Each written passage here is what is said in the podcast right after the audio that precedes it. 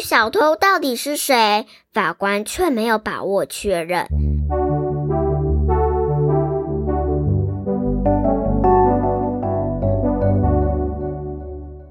嗨，各位大朋友、小朋友，大家好，欢迎收听传希姐姐故事屋。I am Tracy，我是传希姐姐。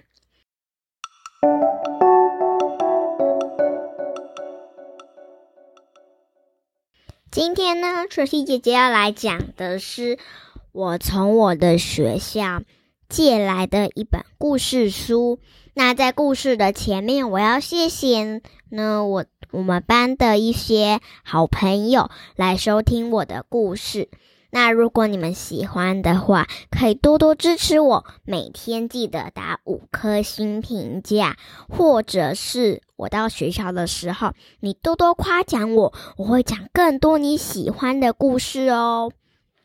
好，那如果不认识我的话，你也可以多多听我们的故事来认识我，来交这个我的这我好朋友。我非常容易跟人家交好朋友，所以你不用担心。好，故事开始喽。那这本故事呢，叫做《谁想出故事中的答案》。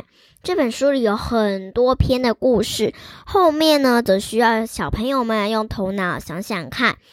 答对的话，如果是我好朋友答对的话，我会送小礼物。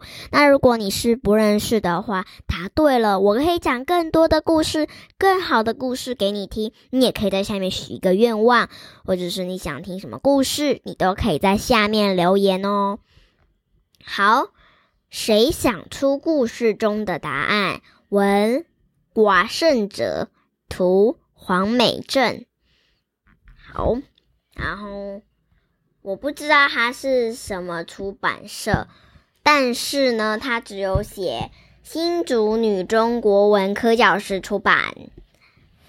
好，我们就来听听看它的其中一篇吧。那小朋友呢，因为最婷雨呢，他选择了第一个第一篇故事，所以。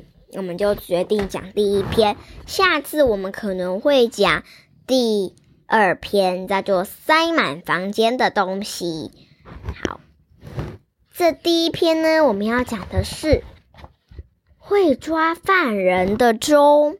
咦，钟会抓犯人，真是奇怪无比。我们一起来听听看这个故事吧。会抓犯人的钟，故事开始喽。有一位从事清洁工作的妇人，有一天哭哭啼啼地跑到法院里找法官说：“法官大人，我的钱全都被偷走了。嗯，这些钱是这个妇人省吃俭用、辛苦存下来的，他还用布把钱小心翼翼地包好，藏在枕头下面。”现在这些钱被人偷走了，让他十分难过。法官在经过一阵子的调查后，找到了四个嫌疑犯。法官非常确定，小偷是这个四个人中的一个。对于小偷到底是谁，法官却没有把握确认，而且这个四个人也都坚持自己没有偷钱。这样子很像。大家都没有嫌疑呀，那到底法官要用什么方法把他抓起来呢？法官为了找出真正的犯人，想了很久很久很久，终于想到了一个好办法。法官先来找来一只钟，一指钟，然后在钟的表面涂满黑色的墨水，用一块黑布把钟盖住，以免人家看到里面什么东西。接着，法官把四个嫌疑犯叫到钟的旁边，并对他们说：“我有一个会抓小偷的魔法钟，这个钟能够感应人的心思。如果是偷东西的人摸到它，它就会发出很大的声音；但如果是没有偷东西的人摸它，则不会有任何的声响。现在。”就请你们轮流把手伸进去摸一摸魔法钟吧。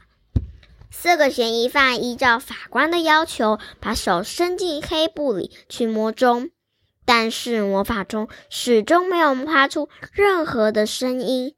之后，法官要求这四个嫌疑犯把手伸出来，并以非常严厉的口气指着其中一个人说：“你就是真正的小偷。”到底魔法中完全没有发出任何的声音，为什么法官可以确定谁是小偷呢？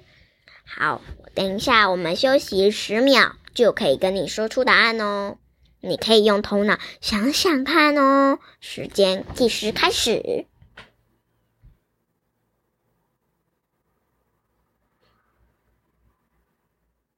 好，时间到，想完了吗？你们已经知道答案了吗？好，我现在要做答案哦。就在四个嫌疑犯都摸完钟之后呢，法官要求他们把手掌摊开来。结果，其中有一个人的手掌非常的干净，其他三个人的手侧黑黑脏脏的。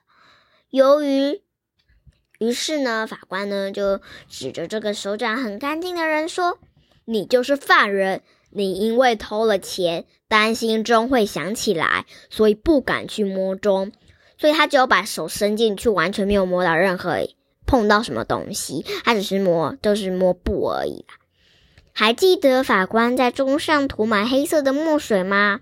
这位法官非常的了解人性，他知道没有偷钱的人不会担心魔法钟发出声响。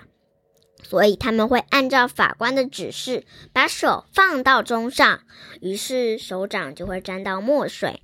然而，真正的小偷却不一样，他会害怕魔法钟发出声音，而不敢去摸钟，因为小偷的手一定会干干净净的。